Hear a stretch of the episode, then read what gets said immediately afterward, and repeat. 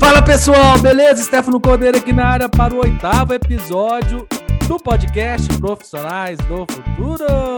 É. Na sequência é o, é o 29 aí, quase 30 episódios no total. Não perca a conta, siga com a gente. Siga a gente também no Instagram e também no grupo do Telegram. A gente posta lá as referências do episódio. Uh, pode bater um papo. O nosso último episódio foi muito legal, né? Sobre cursos online, fazer, não fazer, o que fazer, né? E hoje, um tema muito interessante, mas antes de entrar no tema, queria dar boa noite para as minhas colegas Melissa e Renata. Olá, tudo bom, pessoal? Oi, pessoal, vamos falar mais um pouquinho dos profissionais do futuro? Isso. E a Rei está de volta. E a Rei está de volta depois de um longo inverno, literalmente, né, que assolou este país nas duas últimas semanas. Ah, super quente com o assunto que nós vamos tratar hoje, que é, é o líder ou a liderança do futuro, né? E aí, para a gente entrar nesse tema, eu queria trazer um pouquinho da história, assim, da, da administração em geral, né? Que é a matéria que quem cursa administração cursa, que é TGA 1 e 2, que é a Teoria Geral da Administração, que começou ali na Revolução Industrial, quando as grandes corporações começaram a existir, etc.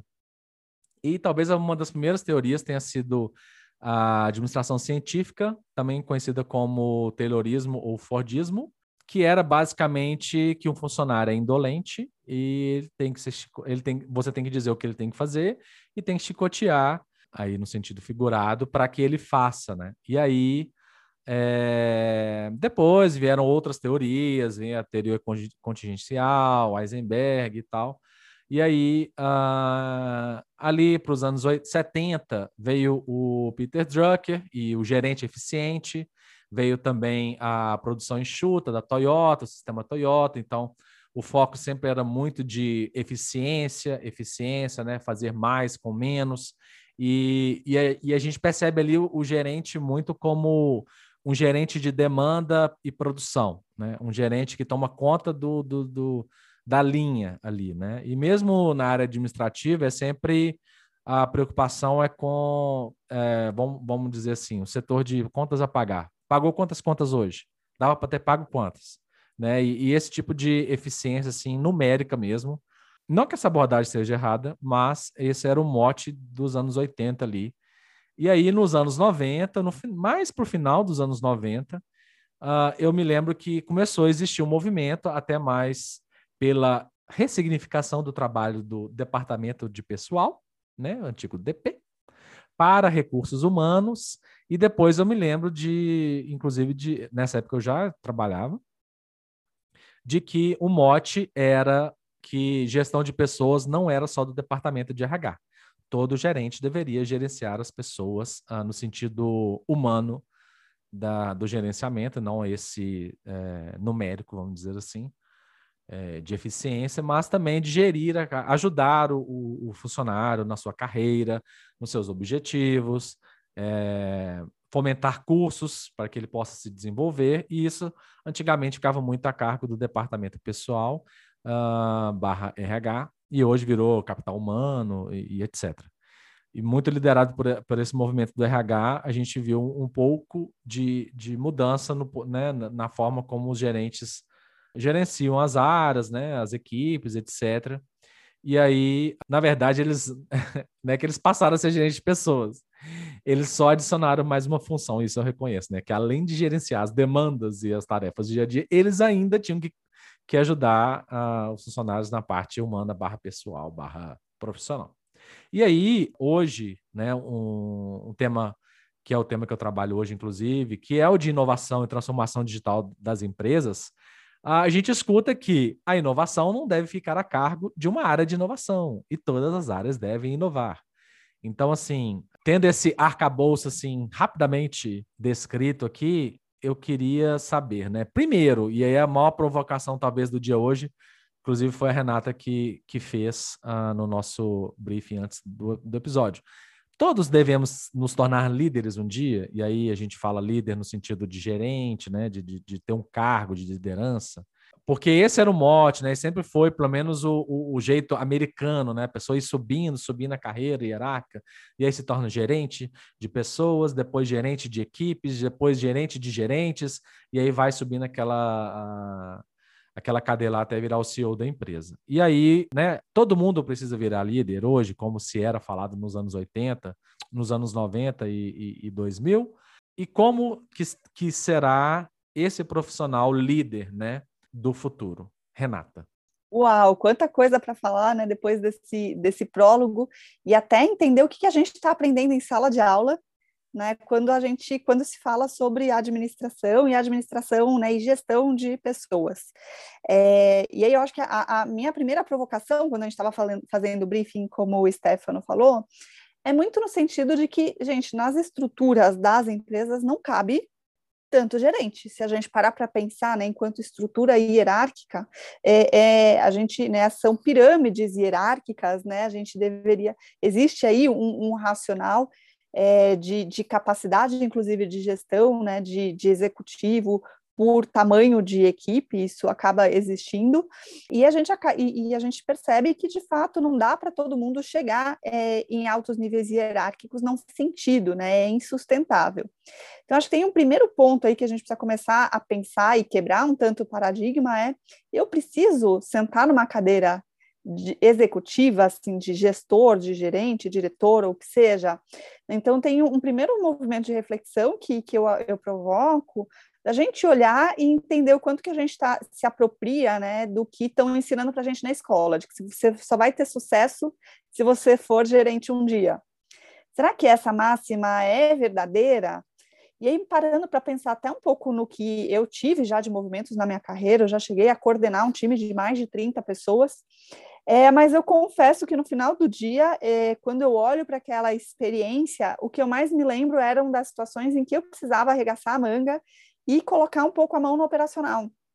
E hoje, numa cadeira de consultora, né, mesmo dentro de uma empresa, né, que eu estou num cargo de consultora, é, eu me sinto super realizada fazendo os trabalhos que, de alguma maneira, são considerados operacionais.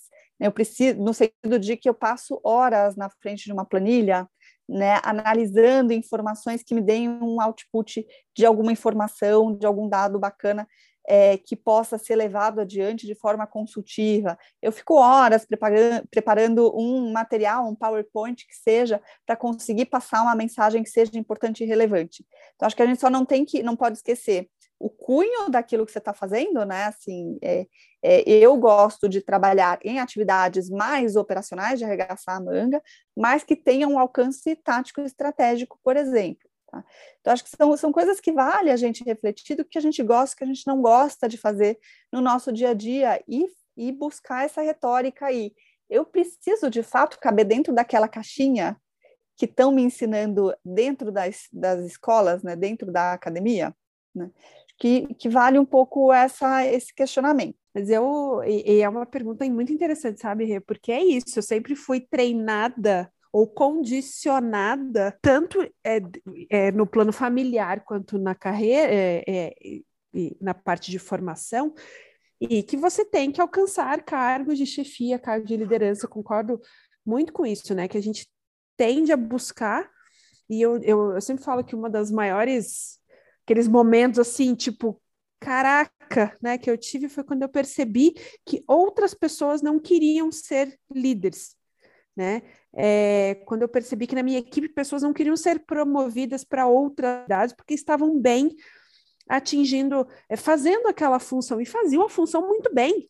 Não é nenhum problema, não é nenhum demérito, né, que a pessoa fique ali naquela função, sendo que ela faz muito bem, né? Para que perder um ótimo profissional numa determinada função e ganhar um péssimo é, coordenador, um péssimo, um péssimo líder em algum momento? E esse foi um, um, dos momentos aí que eu comecei a reavaliar também a minha carreira, né? E pensar, será mesmo que eu quero ser chefe, quero ser gerente, quero ser o que for, né? E aí, assim como a Rê comentou que ela já foi que ela foi líder e que ela gostava mais da parte mais operacional, é, a, o meu maior objetivo de carreira como na área de hotelaria, né, que foi minha formação original, que o sonho era ser gerente geral, foi também a função que eu menos gostei, por N razões, né? É, não porque eu não gostava de liderar pessoas, não é isso. Desenvolver pessoas é a parte legal da história, né? São as outras coisas que estão interligadas e que lidam com outras características que, características que às vezes não, tão, não são tão de acordo com aquilo que eu gostaria de desenvolver. É uma questão de muita política envolvida, por exemplo, não, não, não era algo que me chamava atenção. Então, é, e isso acho que é um ponto que a gente precisa destacar aqui para quem está escutando, que é não, você não precisa se obrigar é, achar, né, que obrigar a sua carreira a ter um cargo que diga lá que você é chefe de, que você é gerente de, que você é líder de, que você é supervisor de, que você não não se obrigue a buscar isso. Agora a moda a moda é ser head, né? Todo mundo é head de alguma coisa. Então, eu acho que não se obrigue a ter que ter essa função. O que importa é exatamente o que, que você vai entregar para aquela, aquela função, para aquele departamento, para aquela área, o que, que você vai aprender com isso. Você pode capacitar pessoas, você pode desenvolver pessoas, você pode desenvolver projetos, não necessariamente tendo o supervisor D, chefe D, gerente D ou head D no seu, na sua função, no seu cargo ali na carteira de trabalho, no contrato ou no LinkedIn. É, essa é uma outra discussão legal, né? De, né? E no LinkedIn sempre rola uma, uma, uma artezinha falando da diferença entre o chefe e o líder e tal. Então a gente tem, teria muito assunto para discutir sobre isso, né? A questão da liderança circunstancial. Às vezes a pessoa é o gerente da área, mas o líder mesmo é outra. Então, né? Tem pessoas que são gerentes porque ah, é, alguém colocou ela lá e etc. Então, é, dá, dá muito pano para manga esse tema, né? Mas eu, eu entendo que a, própria pessoa, né? Isso, isso, na verdade, já é uma habilidade do profissional do futuro, né? A própria pessoa ter a sua carreira na sua mão e entender que ela não quer ou não pretende ou até, até pode testar, tá? Tem gente que, na verdade, na maior parte da nossa vida, a gente não sabe o que a gente quer, mas tentei, não gostei, não precisa forçar, entendeu? Uh, se não há necessidade né, de você ser um líder, etc. Né? Então, eu acho que ninguém aqui é herdeiro de uma grande empresa e, e o avô está treinando o neto para para ser o chefe quando ele, né, não é essa a história, né? E mesmo assim, hoje você contrata um CEO e deixa o neto lá só lucrando com a empresa. Então, não é esse o caso, né? Então, esse autoconhecimento que a gente sempre fala aqui muito sobre, cara, quero quero ter esse essa carga nas minhas costas, né? Quero ter esse peso de ter que decidir muita coisa, porque gerente, gerente não é só para as coisas boas, para liderar projeto e cortar fitinha no LinkedIn, não, falando que entregou, que deu tantos por cento. É para na hora que vier uma reestruturação, você escolher quantas pessoas, quais pessoas do seu departamento vão embora. Né? É para esses momentos. Inclusive, tem muita gente que, que fala com o RH que para fazer isso, né? Que a pessoa nem dá conta de fazer. Né? E, e, a gente sabe que em muitas organizações o, o que está escrito lá no, no cargo não é exatamente o que você faz. Você vai ser um apagador de incêndio, vai ser qualquer outra coisa. Então, assim, a pessoa ter essa consciência já é uma eu, eu creio que já é um, um sinal do, da pessoa que, que evoluiu profissionalmente, pessoalmente, de entender que, beleza, quero ser líder, então essas, essas, essas são as minhas competências que eu tenho que buscar. Uhum. Não quero ser líder, quero ser técnico, quero ser especialista, quero continuar onde eu estou, como eu sempre conto a história do meu colega porteiro que gostava de ser porteiro. É, o Stefano, acho que você traz uma, uma coisa super bacana que é assim, eu quero ser líder, né? Ou eu quero ser técnico, mas e aí casando um pouco com o que a, a Melissa trouxe é se eu quero ser líder, por que, que eu quero ser líder? O que, que me motiva? Né? Essa referência, é, o que, que é exatamente que está por trás aí? Porque não necessariamente você precisa estar sentado numa cadeira gerencial para conseguir, para você se aproprie desse papel de líder. E aí, parando para pensar né, nos novos contextos que a gente está vivendo, e aí não vou nem entrar mundo VUCA, aquela coisa que a gente sabe né, desse ambiente tão incerto que a gente tem que os negócios eles precisam de velocidade para tomada de decisão, a gente não, a gente precisa ter cada vez menos hierarquias. né? A gente, as empresas elas não podem mais, a gente não, não tem mais velocidade, né? É, é, é, a velocidade do mundo e a velocidade das empresas hierarquizadas não é a mesma. Tá? Então, por isso a gente vê um movimento cada vez mais flat, mais enxugado. Dizem até, existem alguns estudos que falam de, de, de ter no máximo três camadas hierárquicas, mas assim, no máximo, né? para que as informações elas circulem com maior velocidade, a tomada de decisão também tenha uma maior velocidade. Tá? Mas além disso, é, é, e eu acho que eu já tenho falado há alguns episódios, o quanto que eu estou apaixonada em trabalhar com metodologias ágeis, né, e o quanto que a, a, os métodos ágeis eles promovem para que todo mundo tenha essa, essa experiência de liderar, né, e até o que eu digo muito quando, por exemplo, eu estou trabalhando num grupo multifuncional, em que eu acabo assumindo o papel de líder naquele momento, e a gente faz alguma apresentação para levar para algum executivo, eu faço questão de dizer de que eu sou uma porta-voz do trabalho que um time tem feito, né? E aí uso um ferramental aí de cerimônias, né? Ou mesmo ferramentas propriamente ditas que a metodologia ela traz, abarcada e que ajuda a gente, né, a trabalhar dessa forma e facilita esse trabalho, né? Essa essa rotação de líderes dentro de um grupo funcional, multifuncional, que acaba mostrando para a gente de que esse papel de liderança ele não não necessariamente precisa ser dentro de um, de um processo hierárquico, né? Se a gente pode falar assim.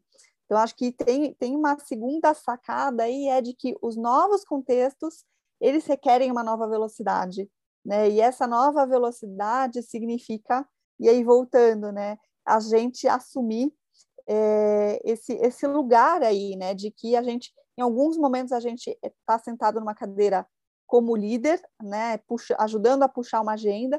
Em outros momentos, a gente está seguindo uma agenda que outras pessoas estão puxando. Né, e a mágica da coisa começa a estar tá aí, nessa flexibilidade que a gente tem né, de estar tá em papéis diferentes é, ao mesmo tempo. Faz sentido para vocês? Faz, com certeza, com certeza faz. Acho que é, tem, e, e, na verdade tem que ter um casamento, né? Tem que ter um casamento entre é, mu muito forte para poder desenvolver todas essas habilidades, esses perfis, tem que ter um casamento entre a cultura da empresa e os valores da pessoa, não dá para fugir disso, né? É, é, é eu, eu, eu, sempre partilhei da máxima que não é só a empresa que te escolhe para trabalhar, você também tem que escolher a empresa que você vai trabalhar. Né? Se não casa, gente, não adianta forçar. Eu sei que às vezes a gente tem a necessidade do trabalho, pela necessidade da renda para pagar nossas contas, cringe para pagar boleto, para pagar boleto, exatamente, né? Vamos ser cringe nesse momento. Mas o, você também tem que se sentir bem ali dentro do ambiente que você está, tem que partilhar de valores, tem que partilhar do mínimo de, de tem, tem que ter um match, tem que fazer um match mesmo, né? De entre empresa e colaborador para você tirar o melhor. Né? Porque senão vai ser sempre a empresa não presta ou o colaborador que não presta vai ficar sempre nessa briga entre patrão e empregado aí, né? E, e, e tem que ter essa combinação, não tem jeito. E para a pessoa que ou já é, né, ou decidiu ser líder, e aí gerente ou não, quais seriam as habilidades ah, requeridas para que ele, né, seriam desejáveis num líder do futuro, né? A gente falou aqui sobre gestão de demanda, depois passou a ter um papel também de gestão de pessoas. Né? O pessoal fala: não, você tem que passar 80% gerenciando as pessoas, 20% do resto. Né? É, existe uma brincadeira né, de que gerente bom é aquele que não atrapalha, então deixa as pessoas trabalhar, né? Essas, inclusive, essa semana tá rolando um slide de alguém, aí as meninas podem me lembrar, se for o caso, de falando assim: contrata uma pessoa boa e deixa ela trabalhar. É... Diz que quem falou foi o presidente da 3M, que, que foi o cara que foi presidente da 3M, não vou lembrar o nome dele agora, gente. Depois a gente pergunta para o nosso amigo Carlos, é, amigo Carlos Camargo, né? Mas que ele foi presidente da, da 3M na, entre 1946 até 1960, alguma coisa, um cara super visionário. Gente, década de 40, 50 e 60 ele já falava isso, e até hoje a gente tem gente sendo que fica, chefe que fica enchendo o saco, né? É, microgerenciando. E aí, uh, e hoje esse papel também, uh, um pouco de inovação, né? Não basta fazer o que a sua área já faz, procure sempre inovar. A gente já fez um episódio aí, que foi o último da, do ano passado, né? Sobre as habilidades do profissional do futuro. E aí eu queria saber da Renata ali, além destas, né, como profissionais, é, quais seriam, uh, na sua visão, as habilidades de um líder do futuro, né? Necessárias para que os líderes de hoje saiam da, da era da revolução industrial e cheguem na era da revolução digital, ou como você queira chamar. Uau, na verdade, olha, não é nem a Renata quem está dizendo, tá? Isso é claro, a gente traz aqui no podcast as nossas opiniões também, mas lembrem-se do episódio anterior, que apesar de eu não ter participado, eu também sou uma grande buscadora de, de informação e conhecimento. Acho que eu não faço tanto curso quanto os dois, mas que eu estou sempre caçando informação e, e, e novidade e, e é, é, e respaldo né, para aquilo que a gente está trazendo. Então, a gente, é, o Fórum Econômico Mundial, ele fala, ele também discute sobre esse papel do líder do futuro. Eu achei super bacana uma frase que eles falam, né, de que é, ter a capacidade, a coragem de desafiar constantemente e radicalmente o status quo e gerenciar as mudanças com eficácia é que vão ser fundamentais para esse líder do futuro. Tá? Então, o que a gente está falando aqui é desafiar o status quo né? e gerenciar a mudança. Né? São duas grandes, é, é, dois grandes posicionamentos que um líder do futuro precisa ter. Tá? Então, para que você consiga se desenvolver nesse sentido, né, o que, que, que é trazido aqui? Né? De que tem, a gente precisa, e aí, de novo, parece aquelas palavras que o mercado está né, tá falando que é moda, né, mas a gente fala de mindset, forma de pensar. Você só vai conseguir é, desafiar o status quo se você também conseguir começar a ampliar a tua forma de pensar e se posicionar. Tá? Então, para isso, né, para você desenvolver esse teu esse mindset, o que, a gente recomenda? Curiosidade, né? Seja curioso, né? Se pergunta, né? O, o porquê das coisas, né? E ao invés e aí muda um pouco esse posicionamento do líder de que é o dono do conhecimento, né? É o detentor de conhecimento, né? O chefe é chefe porque ele chegou lá porque ele sabe tudo. Não, né? A liderança agora nesse com essa ampliação de mindset a gente fala de ser o cara que está disposto a aprender, né? E que ele vive, começa inclusive a viver essa troca com o time, né? De que muitas vezes tem pessoas do time que sabem muito mais do que ele, né? E ter o tanto da humildade aí para entender e dialogar nesse sentido, né? Ampliar um pouco essa escuta. Um segundo ponto é a resiliência, porque não é fácil lidar com a mudança, né? A gente precisa é, é ter essa capacidade de se esticar e voltar para o nosso estado original, né? sem se intimidar é, ou, se, ou desviar do nosso caminho que a gente tem como principal objetivo. Pensar em nós é a terceira qualidade para essa ampliação de mindset de um líder do futuro, tá? porque é o cara que começa a construir pontes, ele constrói relação. Tá? quando que é um pouco e aí de novo voltando para métodos ágeis, né? Os métodos ágeis eles priorizam o relacionamento mais do que a burocracia, a documentação, né? Depois se documenta o que é concluído, né? As grandes decisões, mas a gente trabalha mais se relacionando e construindo pontes e acionando áreas parceiras, identificando quem mais pode contribuir com visões que você talvez não esteja vendo. Tá? Então, o líder ele tem esse posicionamento de construir pontes, de pensar no nós. E, por último, ter flexibilidade para se adaptar nesses novos contextos e novas culturas, porque a gente vê essa onda de novas culturas, né, todo esse movimento de diversidade que a gente tem visto, né, não só midiático, né, mas como um movimento, né, um movimento como um todo, né, olha para o lado, para quem está um pouco mais tempo no mercado de trabalho, né? Pensa um pouco na diversidade das pessoas que trabalham contigo 10, 15 anos atrás e hoje. Né? O quanto que a gente não começa a ver mais representatividade de mulheres, né? de, de negros, é, de, de LGBTQIA+, que eu sei, nunca sei se eu acertei todas as letras, né? Começa a olhar para o lado e o quanto que a gente não começa a ter essa diversificação nas pessoas que estão trabalhando com a gente. E o, o líder agora, ele também acaba tendo um pouco essa função de ajudar a construir as pontes para ambientes tão diversos. De novo, pergunto, fez sentido até aqui para vocês? Sim, para mim faz todo sentido e na verdade eu nem vou falar minha, eu não vou dar minha opinião, eu vou fazer uma pergunta. Olha só, vou mudar um pouco aqui a, ah, a o formato. Na verdade, é, eu vou falar minha, de, uma, de uma coisa que aconteceu. Eu estou fazendo, como eu já comentei algumas vezes, eu faço um MBA numa faculdade no Canadá e eu tive agora uma matéria de liderança recentemente. E vou contar um babado para vocês que estão escutando. Gente, eu reprovei nessa matéria, primeira vez que eu fiz, por falta de atenção, na verdade. E eu abro meu coração, viu? Eu reprovei na matéria, por, por falta de cuidado, por não dar atenção à matéria. Aí eu fui, fiz ela agora de novo, com outro professor, obviamente, né? É, e um dos exercícios eu tive que fazer, eu tive que criar um, o meu um quadro, um vision board, um quadro da minha visão como líder, que era determinar a minha missão como líder, pensando nos próximos 10 anos, é, a minha visão para a liderança, para esse período, né, como eu me via nesse período, e determinar meus valores e tudo mais, e também um pouco das atitudes que eu teria para alcançar isso.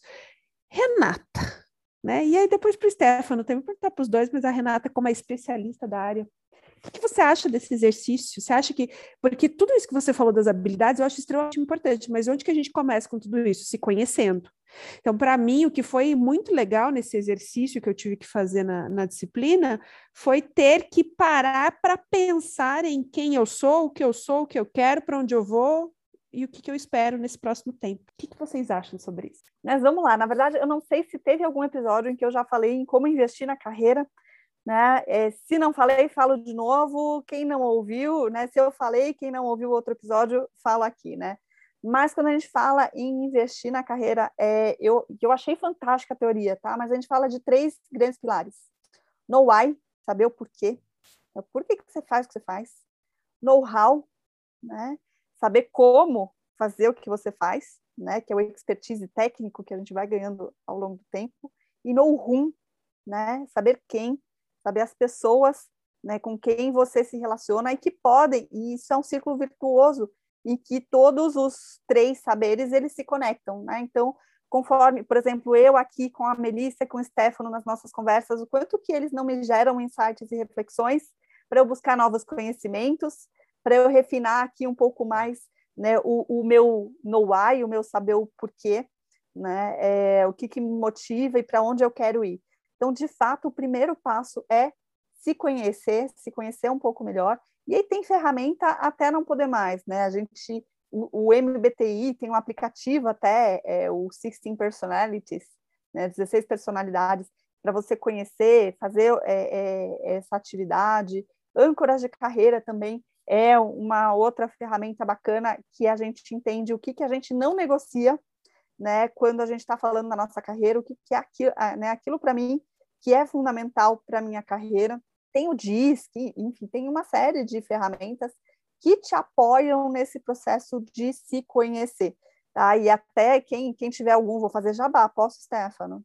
Né? Mas assim, é, podem, eu, né, eu mesma como consultora, e aí como faço parte do grupo dos Slash Career, né? Eu tenho meu trabalho tempo integral dentro de uma empresa, mas também tenho um trabalho como consultora independente e muito apoiando as pessoas nos seus processos de movimento de carreira e consigo apoiar aí né, em mais de uma dessa etapa de se conhecer e escolher os próximos caminhos. Então, quem quiser pode entrar em contato comigo, que, eu, que eu, a gente pode discutir aí, entender como que eu posso ajudar nesse processo de se conhecer, mas já cantei a bola aqui de uma série de ferramentas que vocês acham na internet, né? Que é um, um outro ponto que Melissa, é, Stefano e eu, a gente fala muito, né? O quanto que o Google não é um grande amigo aí quando a gente é, sente um, uma pitada de curiosidade e começa a procurar informações de forma autônoma, em algum momento a gente precisa de ajuda ou não, e aí quem precisar, quem entender que o Google não é suficiente, estou super à disposição. Te respondi, Mel? Além de fazer um jabá, cartãozinho de visita está aqui, tá, Mel? sim, sim. Agora quero ver o Stefano pensando aí. Lembrando que toda essa análise de, de que eu comentei, né, de, de fazer esse, esse vision board, né, esse painel da sua visão como líder, não é necessariamente para ser líder, tá, gente?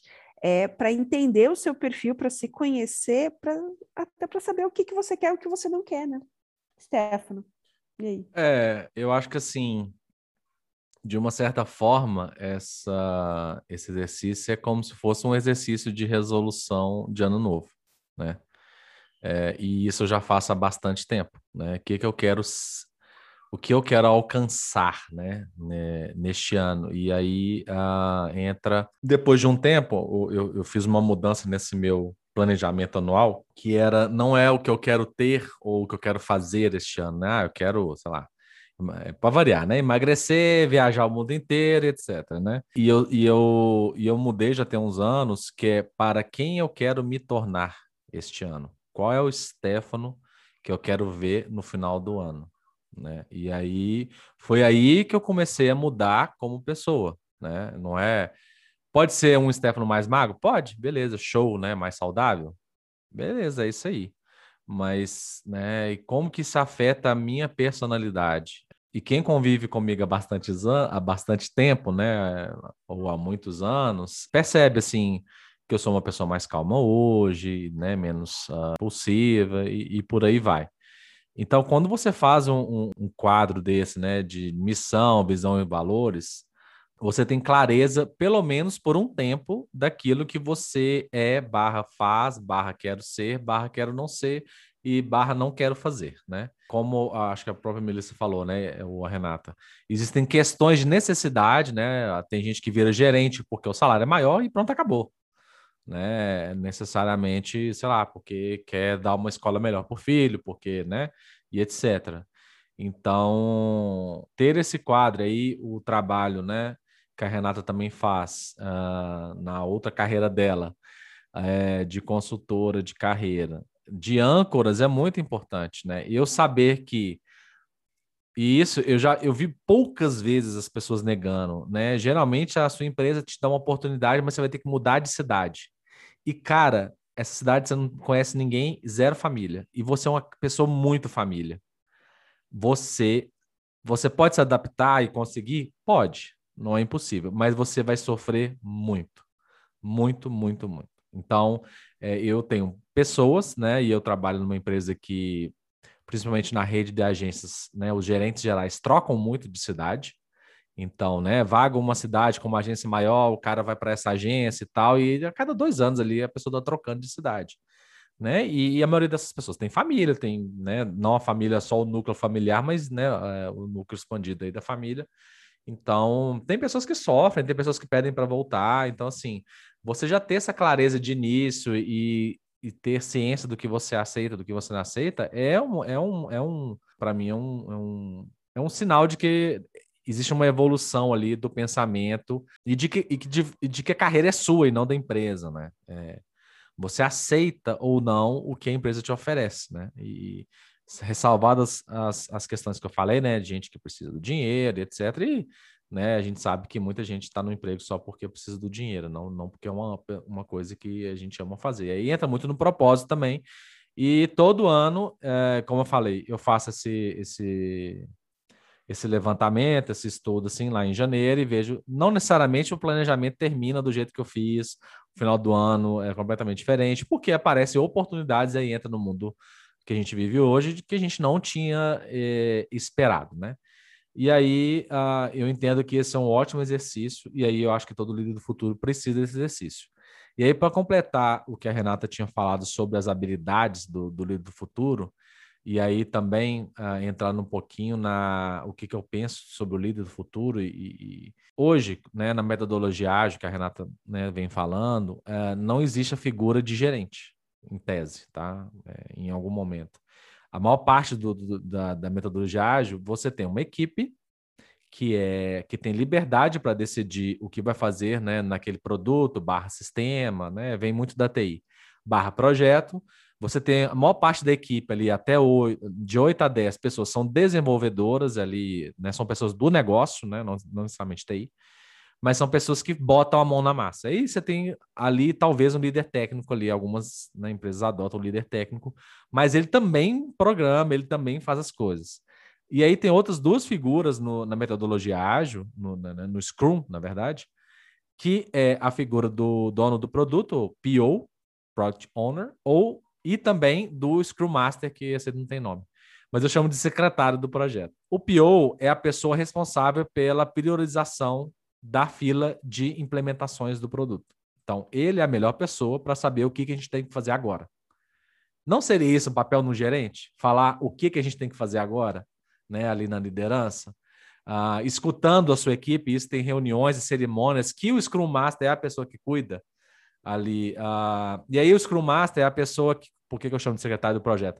Ele é o, ele é o detentor e, e, facilitador das cerimônias do projeto. Então, é, existe uma reunião a cada sprint, que é uma, é uma corrida, né? Um, uma corrida ali, semanal ou quinzenal. No início da sprint você planeja, no final da sprint você vê o que foi, o que deu para fazer, o que não deu para fazer e o que ficou para a próxima sprint. Basicamente é isso, está bem superficial. Então, não seria esse o papel de um gerente hoje, né? Um facilitador. E um, um dos papéis, um dos grandes papéis do Scrum Master é o de desimpedir para que a sua equipe possa produzir, né? Por exemplo, é um, um, Scrum Master ali. Entrou uma pessoa nova na equipe e uh, ela não tem acesso ao sistema da empresa. O Scrum Master tem que ir lá resolver isso, entendeu? A pessoa não tem um crachá para entrar no prédio. É, de certa forma, assim, e aí, ampliando muito o escopo do papel de um Scrum Master, principalmente em empresas e equipes menores, é, é realmente um faz tudo. É, não seria esse o papel do gerente, entendeu? Atual, de desimpedir, né? E aí tem tudo a ver com a frase do, né, do SEO da 3M, é contrate pessoa boa e deixa ela trabalhar, né? Então, assim, e, e, e, e, talvez qual que é a maior, o maior, a maior questão de um projeto baseado em metodologia ágil? É a comunicação intensa entre quem está lá para resolver. Todo dia existe uma cerimônia chamada daily, né, que é a diária, que você fala o que, que eu fiz ontem, o que, que eu vou pretendo fazer hoje e o que está me impedindo de continuar no trabalho. É isso. Cara, toda reunião de equipe tinha que ser assim. E aí, por exemplo, ah, eu já mexi num negócio e, sei lá, a Melissa está tendo o mesmo problema agora. Eu já sei. Aí eu falo, aí, mas não resolve na reunião. Eu falo, Melissa, depois da reunião a gente conversa, eu já sei como fazer isso, beleza. E aí acabou. Acabou. E é uma reunião por dia de 15 minutos, aí, dependendo do tamanho dos projetos. Tem umas que aceitam até meia hora. Mas é basicamente isso. Você não precisa fazer uma reunião anual e depois uma né, e, é, da empresa. Então, assim, é, com essa comunicação, e eu, graças a Deus, na, na, equipe que eu trabalho hoje, a gente tem reuniões diárias, a gente brinca que tem um plantão da manhã e um plantão da tarde. Estava comentando aqui com as meninas antes de entrar ao ar. A gente tem duas, praticamente vários pontos de contato o dia inteiro. Né? Não é daqui uma semana eu falo com a minha coordenadora que, que não é. É essa comunicação, porque as coisas mudam o tempo todo. E aí não seria esse o papel do líder do futuro, né? Menos, menos, vamos dizer assim, microgerenciador e mais coordenador, e também sendo o tempo todo acionado e sabendo do que está acontecendo no projeto, porque eu até entendo, né? A administração tradicional, a pessoa não conta que está tendo um problema até não conseguir resolver de jeito nenhum, né? O que está acontecendo, né? Tipo assim, é, a pessoa tem vergonha ou medo de mostrar que é incapaz de resolver problema X. Mas às vezes ele não sabe que ou alguém já resolveu, ou que realmente é impossível, a empresa tem noção disso e que, tipo, não adianta ele ficar batendo no, né, o martelo e tal naquele problema, batendo cabeça. Então, assim, não seria essa a habilidade de um líder do futuro, né? Menos microgerenciador e mais facilitador e também ali um papel de, de dono do produto, do mesmo em áreas uh, que a gente chama né, de áreas de rotina, como financeiro e tal. Qual é o produto do financeiro? Ah, gerar um relatório. Tá, e o que, que eu preciso melhorar nesse relatório para a semana que vem? Ah, eu quero incluir o número de, de, X, de X coisa. Né? Uh, ou do RH, ah, a área de recrutamento e seleção, qual que é o nosso produto? Né? E hoje se fala muito de cliente interno nas empresas, né? A área de recrutamento e seleção é uma né, provedora de soluções para outras áreas, né, de, de recrutamento, seleção. Então, assim, como eu posso melhorar o meu relacionamento com o cliente? Aí não seria o gerente ou o coordenador dessa área, um, um, um PO desse produto que é recrutamento barra seleção, e como eu posso melhorar a cada semana ou a cada mês, e, e dependendo do tamanho da, da sprint, das atividades. Né? Não seria esse o papel do líder do futuro? E, e, eu me pergunto muito sobre isso, assim. E existe uma brincadeira, né? O, o chefe bom é aquele que não, né, que não enche saco, não aparece, que deixa a galera trabalhar, e é basicamente isso, cara. Assim, a gente até discutiu um pouquinho antes aqui sobre hierarquia e modelos de, de hierarquia, eu não acredito, e até conhecendo um pouco, né, muito a fundo a cultura corporativa brasileira, eu não vejo as corporações adotando as teorias né, e, e modelos de governança é, autocrático, é, é, holocracia e outras formas de, de, de, lideranças assim, muito complicado. O Brasil é uma, da, é uma das culturas de trabalho que tem mais tem degrau né, na hierarquia. Então, talvez uma, um, um, um, caminho seria tornar uh, as metodologias ágeis, aí, especialmente o Scrum, uh, como um centro assim de, de aprendizado, porque as pessoas as, o, e aí a desculpa que eu vejo de pessoas que não, ah, mas eu não trabalho na TI, ah, mas eu não trabalho com projeto. Cara, mas tem coisas boas lá que dá para adaptar. O Kanban, né, que é para ter essa comunicação, principalmente agora, que é o Planner, famoso Planner, Trello, chame do que quiser é para ter uma comunicação, não tem que ficar perguntando toda hora o que, que o fulano está fazendo. Está lá no Kanban dele, doing, né? Fazendo, eu estou fazendo isso agora, e pronto, acabou. Então, tem um comprometimento das pessoas também, né? De preencherem, de, de executarem as cerimônias da forma correta, é, mas não necessariamente você tem que ser da área de TI, entendeu? E aí, é, acho que eu já falei demais. Uh, Melissa, meninas. É porque se deixar, a gente sai falando de metodologias ágeis aqui, a gente muda o tema do podcast, né? Só puxar um pouco, até para um negócio que a gente já soltou em alguns episódios e que a gente já brincou que a gente precisa evoluir mais nessa nossa teoria do, do profissionais do futuro. E eu estou enxergando aí que, que esse líder do futuro, ele precisa ser esse tal desse profissional H que a gente já falou várias vezes.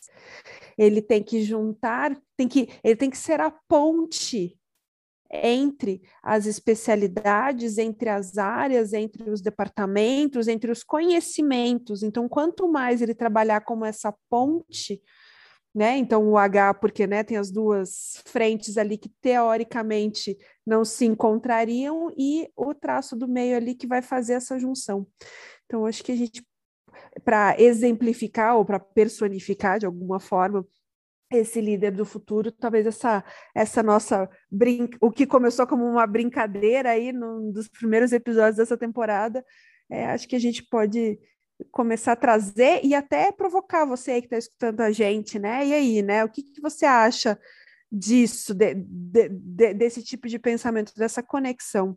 Né? Acho que é, começar a analisar isso é uma coisa que eu, que eu também sempre partilhei muito, de que a gente tem que parar de enxergar as coisas muito na vertical. É só a vertical produtos, é, vertical em processos. Ah, porque o processo, o procedimento, né? nem processo, né? o procedimento daquela atividade começa assim, é tudo, tudo sempre na vertical. A gente tem que começar a enxergar mais esse perfil horizontal, porque você começa a enxergar de verdade essas conexões entre tudo. E aí eu volto né, para a teoria exclusiva dos profissionais do futuro do profissional H. E aí, de novo, será que esse profissional H é, senta numa cadeira de gerente? Ou isso cabe a todos os profissionais em empresas que são mais, é, mais flex, né? Que são menos hierarquizadas? Acho que cabe né, a todo, cabe um pouco para todo mundo, né? Esse papel de construir as pontes. E aí, de novo, que fique registrado aqui, a gente ainda vai escrever sobre o tema, sobre essa teoria, né, Melissa Stefano? Então, mas já está registrado aqui nos profissionais do futuro. Agora, só a gente voltando um pouquinho, e até para finalizar o que a gente, é, é, o que eu achei aí nas minhas pesquisas quando a gente fala da liderança do futuro, é de que tem aqueles pontos, né? Então, quando a gente fala do mindset, né, da curiosidade, resiliência, pensar em nós e na flexibilidade, né, a gente vê aí um, um mix né, da, é, de inteligência emocional, conhecimentos técnicos que começam a se conectar, né? Então, como que a gente consegue controlar um pouco, né, é, no, as nossas emoções, muito no sentido de ter consciência, mais do que de controlar, ter consciência das nossas emoções, para que a gente use elas a nosso favor e muito conectando com o que a gente tem de conhecimento técnico, né? Mas por fim, né, o que a gente vê aqui né, é, nesse ambiente diverso que a gente está trabalhando, a gente fala, a gente vê muito o movimento de que a liderança vai ser o, também né, um construtor de pontes para que a gente consiga é, trabalhar de formas mais diversas, né, com, com times mais diversos possíveis, né? É, e eu acho que até a recente discussão do, dos millennials e geração Z, é, a gente vê que existem sim os choques é, culturais também entre gerações, né, que estão aí no mercado de trabalho. A gente está vendo cinco gerações diferentes trabalhando ao mesmo tempo, né? E esses as formas diferentes de pensar e priorizar o que a gente é, é, tem né, como objetivos é completamente diferente. E o, esse, esse líder ele também ajuda é, é a turma toda a se movimentar é, nesse sentido, né, a se conectar cada vez mais.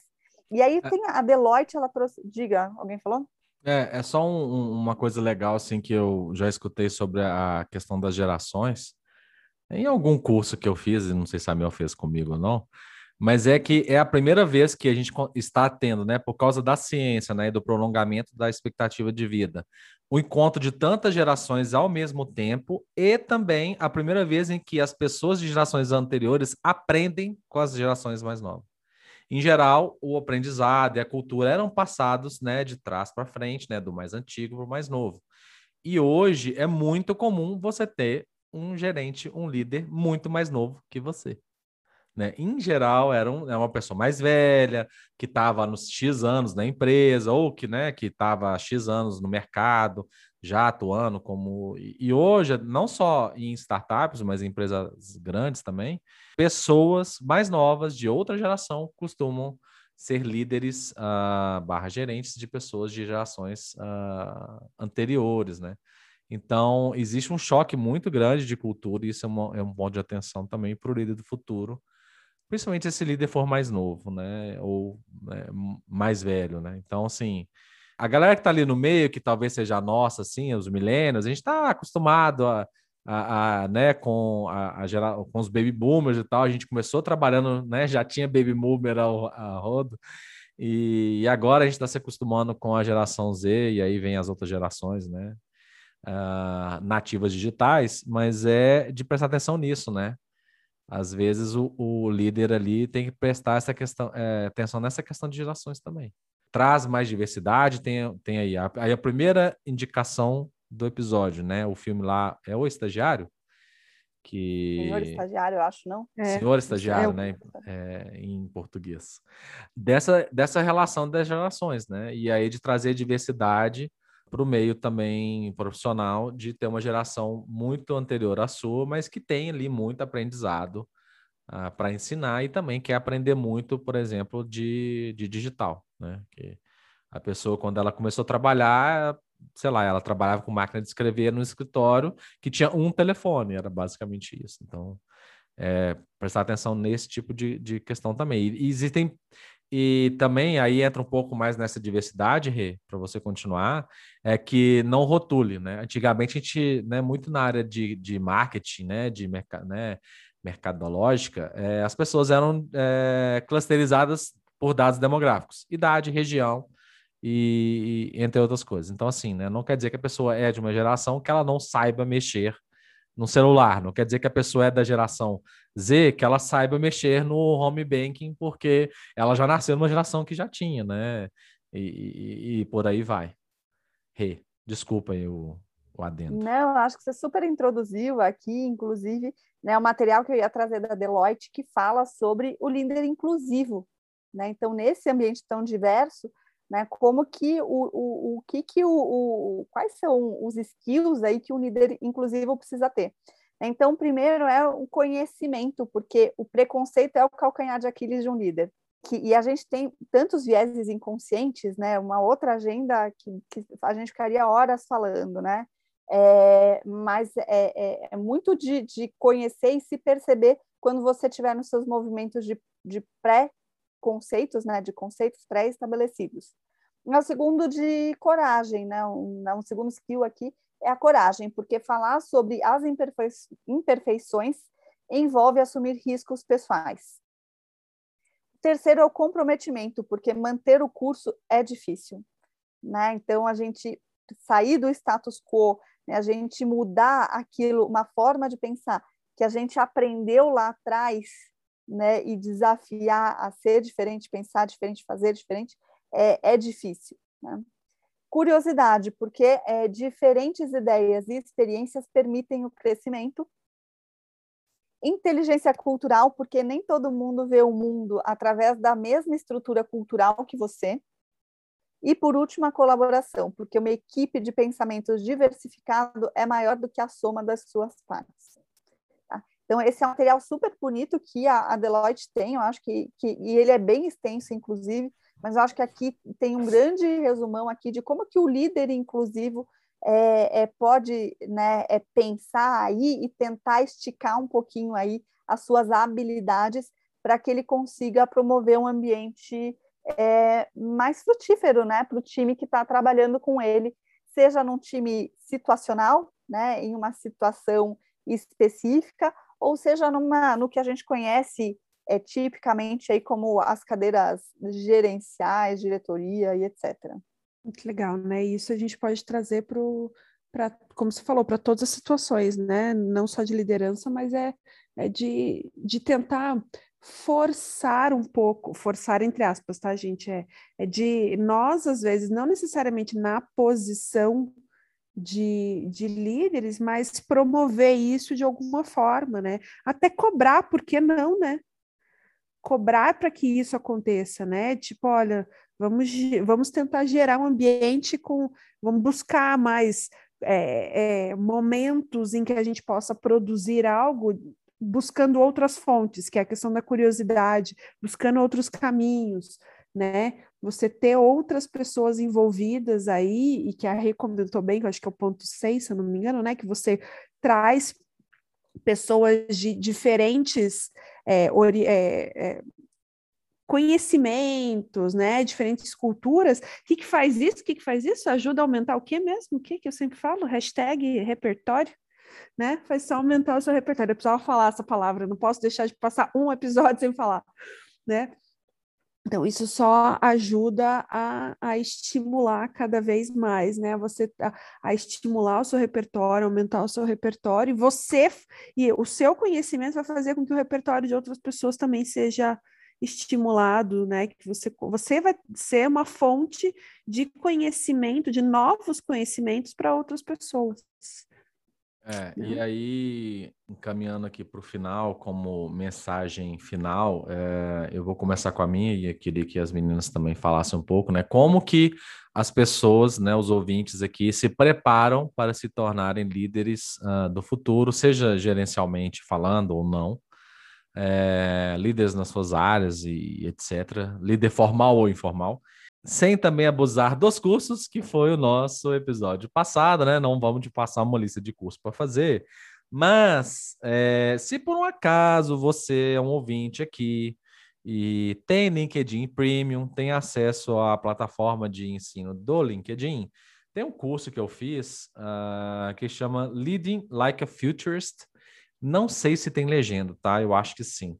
Que é liderando como um futurista. E aí entra muito sobre o pensamento sistêmico, né? Que é o, o é, que eu acho que é uma das até esqueci de falar na minha parte, que é uma habilidade que eu acho que um, um, um profissional do futuro tem que ter e um líder mais ainda, né? Que é esse pensamento sistêmico. Existe também um curso no MIT, se não me engano, no MIT X Pro, que chama Systems, Systems Thinking que é por quê? Por que, que eu falo desse tipo de pensamento? Como a gente né, já falou aqui em outro episódio do mundo VUCA, Bunny, etc., o mundo está cada vez mais complexo, né? Que tem a ver com o original da palavra, tem a ver com a trama de tecidos, né? Então, assim, antigamente você executava tal ação e o resultado era aquele, e pronto, acabou. Era reto, né? nada exponencial, era isso e pronto, acabou. E hoje não. Hoje você toma uma decisão e, ou, ou parte para alguma ação, você tem sérias consequências em várias outras coisas, né? É basicamente o filme do efeito borboleta hoje. É, tudo que você faz tem uma consequência muito maior do que é, você pode imaginar. E aí tem vários, várias outras, outras coisas. Não sei se eu indico esse artigo, mas tem um artigo ele é, ele é muito de economia, mas é, eu já falei aqui, que é do Frederic Bastiat, que é mirar no que vê e acertar no que não vê, né?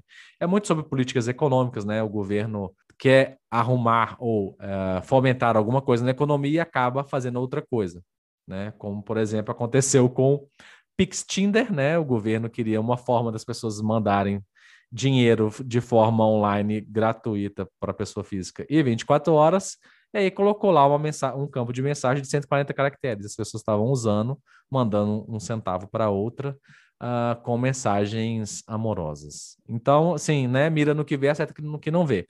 Então, assim, eu acho que um líder, seja ele do governo, ou seja ele empresarial, da sua área, etc., ele tem que ter esse tipo de pensamento. Inclusive, é a próxima área de conhecimento que eu quero buscar mais informações.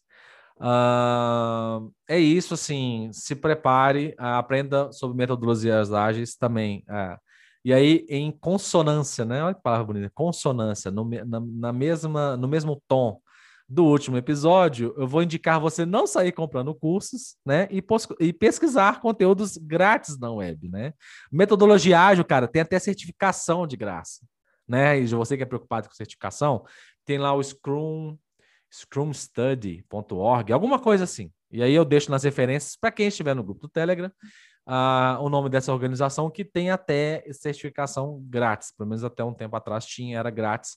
Uh, uh, não tem tanto valor no mercado do que outras certificações mais caras, né? Mas é para quem não sabe nada, como eu falo, né? Um pinga letra. Então procure antes de se aventurar em cursos. É sobre esses assuntos, né? É, livros também é interessante. Tem um livro, e aí vai ser a minha indicação também, como a minha slash career aí de make de futurista, é o Full Spectrum Thinking.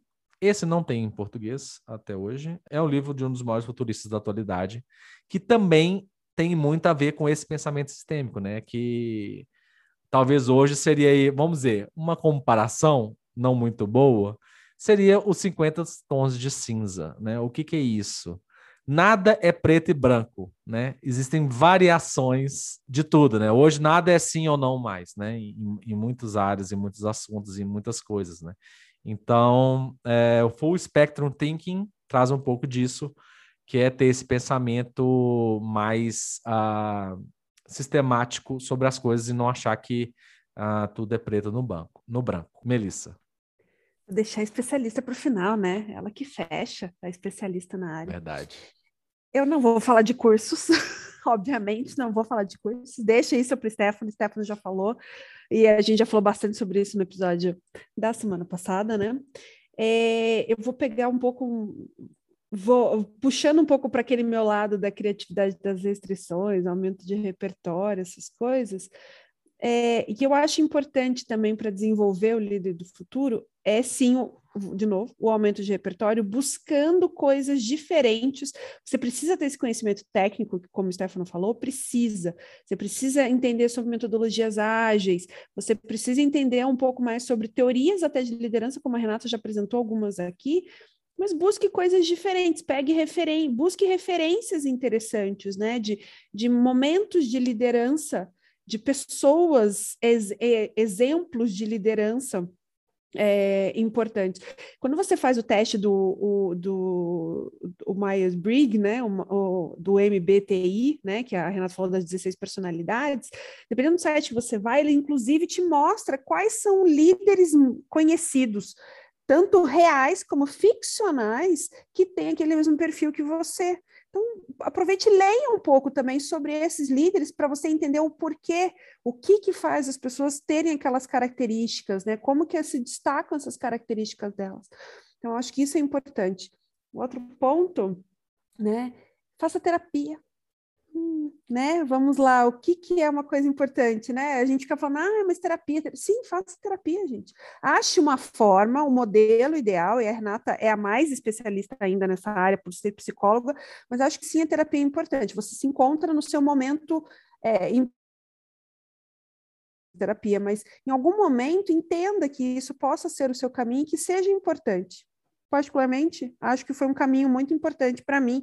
Eu acho que tem que ser, que eu acho que pode ajudar muita gente aí para se descobrir cada vez mais, que tem a ver com aquele exercício que eu comentei agora há pouco, né, do, de você enxer saber efetivamente quais são os seus valores, o que, que encaixa com aquela empresa que você está trabalhando. Às vezes você está tão incomodado com, seu, com, com, a sua, com a, a sua atual função, o seu atual emprego, e não é necessariamente algo técnico, às vezes pode ser algo de valor que você ainda não identificou que tem uma que tem algo que não está combinando entre o valor da empresa e o seu próprio valor. Então, às vezes, a terapia pode ajudar. Né?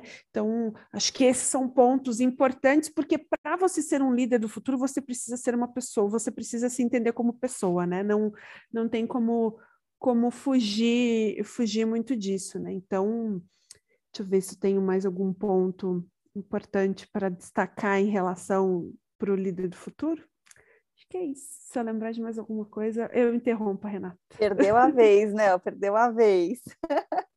Na verdade, gente, tem tanta coisa para falar desse assunto e o Stefano acabou, ele deu uma pincelada, ele trouxe uma palavra que me fez lembrar de toda uma teoria por trás que é o management 3.0, né, que é, é, que é justamente o comportamento da liderança especificamente desenhado, né, é, para falar de, de liderança em métodos ágeis, mas que tem uma sacada fantástica que fala em liderar o sistema e não as pessoas. É, e eu, então, já, assim, já que não vai mais dar tempo para a gente descer e se aprofundar aí, é, fica a sugestão de, de né, para ampliar o portfólio, porque a gente, que é o que a Melissa sempre fala, né, ampliação de portfólio, Management 3.0 tem conteúdo até não poder mais na internet é, que vale para que vale para vocês conhecerem, entenderem um pouco mais de outros pontos de vista e outras formas de se fazer liderança diferente daquele modelo desenhado lá é, em tempos de Ford, né? É, e aí, de novo, reforço, acho que Mel, obrigada pelo jabá aos psicólogos, né? Mas quem não quiser, quem não puder né, contar com esse apoio, né, é, busque, busque o processo de se conhecer com a ajuda de alguém ou sem a ajuda de alguém, né? É, é, o, o, principal movimento é se conhecer, entender o seu porquê, né? É para que você busque aí os conhecimentos que você quer e busque as conexões que você precisa fazer, né? E lembrando que aqui a gente em pouquíssimos momentos falou de conhecimento técnico, porque a gente está falando de atitude. Então, mais do que buscar se informar, né, eu faço a provocação. É, o que, que você pode fazer para colocar em prática tudo isso que a gente está falando? É, quase sem palavras, mas eu preciso encerrar, então eu tenho que falar. É, muito obrigado né, pela sua audiência até o momento. Uh, compartilharemos todas essas referências aí no grupo do Telegram. Uh, acesse aí o nosso Linktree, deve estar em algum lugar aqui da plataforma que você está escutando. Se você está nos ouvindo pelo YouTube, por favor, se inscreva no canal, uh, deixe seu like nesse vídeo para saber que, a gente, né, que você gostou né, e nos ajudar aí a levar a palavra né, do Profissionais do Futuro a mais pessoas que precisam sair das trevas do passado e da, né, da, da era medieval e se tornarem profissionais do futuro, beleza? Muito obrigado. É isso. Até mais. Fui.